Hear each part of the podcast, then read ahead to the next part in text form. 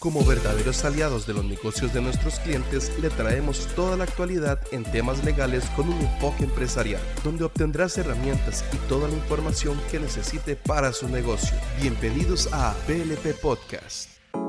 Toda la actualidad laboral de la región la puedes escuchar en Zona Laboral de BLP. Ya comenzamos. Bienvenidas y bienvenidos. Gracias por acompañarnos al nuevo episodio de Zona Laboral de BLP, donde los actualizamos sobre los temas laborales y de empleo del momento.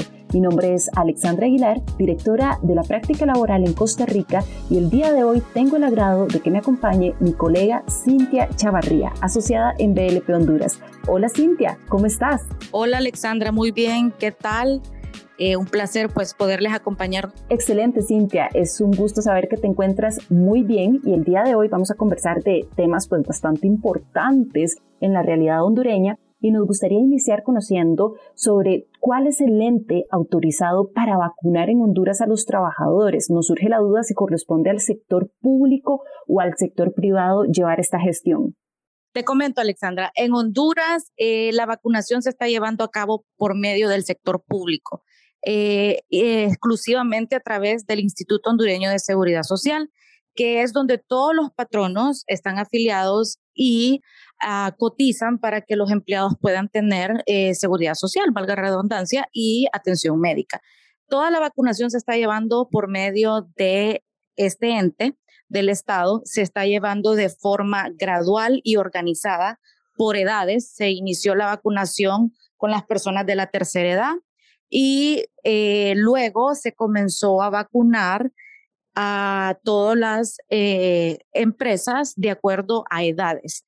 Obviamente hay una que otra excepción, ¿verdad? Para las personas que tenían enfermedades de base, tenían que llevar su constancia o su informe médico donde especificara la condición que tuvieran y se les comenzaba a vacunar. Pero la prioridad fue tercera edad y luego en edades gradualmente hacia abajo, ¿verdad?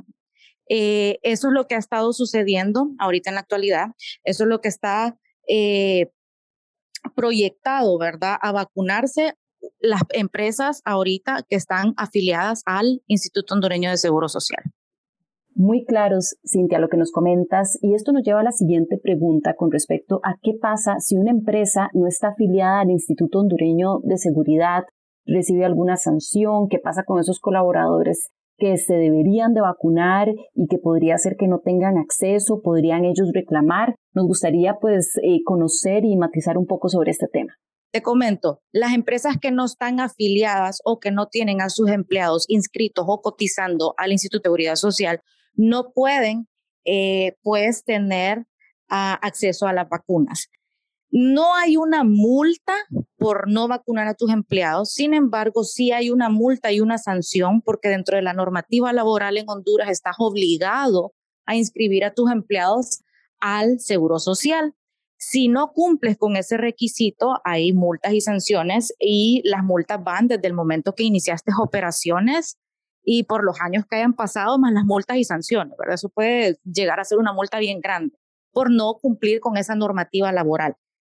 Sin embargo, si no estás afiliado ahorita en este momento, eh, no quiere decir que te van a multar por no eh, vacunar a tus empleados, ¿verdad? Obviamente eso es una repercusión grave porque eh, todo ahorita se está gestionando a través de la empresa privada que ha, en conjunto con el gobierno y el Instituto Hondureño de Seguridad Social han logrado conseguir estos lotes. Como tú sabes, los países grandes han acaparado, como decimos, ¿verdad? Toda esta eh, vacunación y a nosotros los países, pues obviamente de Latinoamérica nos ha tocado estar eh, por poquitos. Entonces sí, la empresa privada ha, en conjunto con el gobierno y el Seguro Social, ha ayudado a conseguir estos lotes, pero únicamente las empresas afiliadas y que estén, ojo, al día con su pago mensual, entonces pueden tener acceso a estas vacunas, sus empleados pueden tener acceso a estas vacunas. Eso es muy importante, que si yo no tengo mi seguro social pagado al día, no puedo tener vacunación. No importa si estoy afiliado, inscrito o no, pero si no estoy al día, que es el requisito primordial ahorita, con mi pago, yo no puedo tener una vacunación para mis empleados. Perfecto, Cintia, estamos tomando nota. Esto es muy importante que todas las empresas en Honduras lo conozcan y también hace que nos preguntemos cuál podría ser la repercusión para las empresas, es decir, para los empleadores, por la falta de vacunación de sus colaboradores. Bueno, de hecho la repercusión ya la estamos viviendo, Alexandra. Eh, hay muchas empresas que no han tenido vacunación por, esta eh, situación que te, que te comento, uno. Y dos, otra de las situaciones es que el gobierno, aun y cuando tú estás inscrito a un seguro social, ellos han hecho una programación de vacunas de acuerdo al rubro de empresa. Comenzaron por los, los más esenciales, obviamente, todo lo que era sector salud. Luego comenzaron con sectores esenciales que, que son de atención meramente como supermercados, eh, restaurantes, ¿me entiendes? Que tienen contacto bastante con las, con las personas. Entonces, ¿qué pasa? Tenemos dos escenarios acá. Uno es el rubro, como te categorizaron por rubros para poderte vacunar, entonces tenemos esa limitante ahí que todavía las empresas no pueden trabajar al 100%, ¿verdad? Todavía tenemos mucho empleado teletrabajando aún y cuando nuestra legislación no, no, no tiene eh, el teletrabajo como tal, pues nos vimos en la necesidad de aplicarlo, obviamente, mediante acuerdos, mediante contratos y mediante autorizaciones entre las partes, ¿verdad? De poder utilizar el teletrabajo. Entonces, tenemos todavía una buena cantidad de empleados en sus casas trabajando, no tenemos ese recurso humano en las empresas, lo cual vuelve muchas veces más lenta la operación. Entonces, esa es una de las repercusiones. La otra repercusión es que obviamente no, después de venir de una pandemia, después de venir de estar cerrados ocho, diez meses, ¿verdad? Algunas empresas hasta un año, eso eh, tuvo un impacto económico y obviamente muchas empresas no han podido hacerle frente a los pagos del seguro social. Y eso influye en el hecho de que no podemos vacunar a los empleados. Hay muchas empresas que, que no pueden mantener ahorita su operación y tampoco pueden regresar a trabajar al 100% porque no, no, no, no tenemos vacunas, no tenemos vacunas. Uno, pues, como te, te decía, eh, no hay suficiente vacuna, obviamente, ¿verdad? Está, estamos limitados, hay un, un, el porcentaje es altísimo de personas que no están vacunadas. Aquí el que pudo viajar a Estados Unidos se vacunó, el que pudo viajar, mucha gente a El Salvador se vacunó en El Salvador, pero ya acá eh, el, el índice, el porcentaje de personas vacunadas es bien bajo. Eso pues influye mucho en la operación de las empresas. Te puedo dar un ejemplo en el sector escuela. Está, eh, dejemos a un lado el público, ¿verdad? Porque eso ya depende del gobierno, pero tú sabes que la, la escuela privada es una empresa. Entonces, ahorita no hay vacunas aún todavía para todo lo que es eh, el área de docentes. Entonces, mientras yo no vacune a mis maestros, yo no puedo abrir mi escuela. ¿Me entiendes? Entonces, eso está afectando mucho en esa área, eh, laboralmente hablando, porque tenemos todavía maestros suspendidos, tenemos un montón de empleados que quedaron, pues, maestros, perdón, que quedaron sin su, sin su empleo. Y si seguimos en, ese, en esa línea de vacunación, pues esto yo creo que va a tomar un poquito más eh, de este año para poder vacunar un buen porcentaje. Eso va a repercutir bastante en las empresas, más de lo que ya eh, influyó esta pandemia en el año pasado.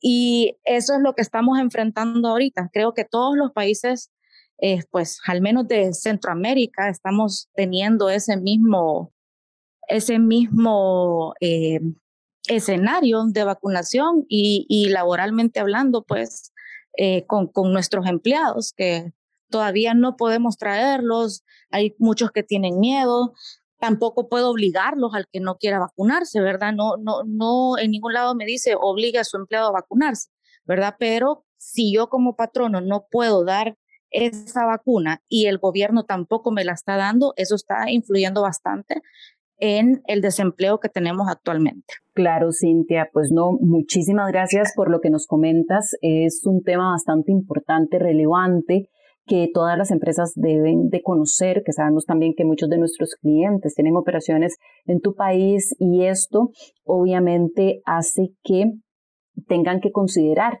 pues todo lo que está pasando y la realidad actual. Cintia, muchísimas, muchísimas gracias por acompañarnos, sacar el tiempo, por estar el día de hoy eh, con nosotros. A la orden, Alexandra, un placer poder haber compartido con ustedes esta pequeña capsulita de lo que está sucediendo en mi país. Eh, me despido de ustedes y que tengan un feliz día. Gracias y también muchas gracias a todos por quedarse hasta el final de este podcast. Los invitamos a seguirnos en nuestras redes sociales y en nuestra web para que disfruten de información de valor y actualizaciones también legales de interés. Se despide Alexandra Aguilar. Hasta la próxima te invitamos a seguirnos en nuestras redes sociales y en nuestra web para que disfrutes de información de valor y actualizaciones legales en esta reactivación económica.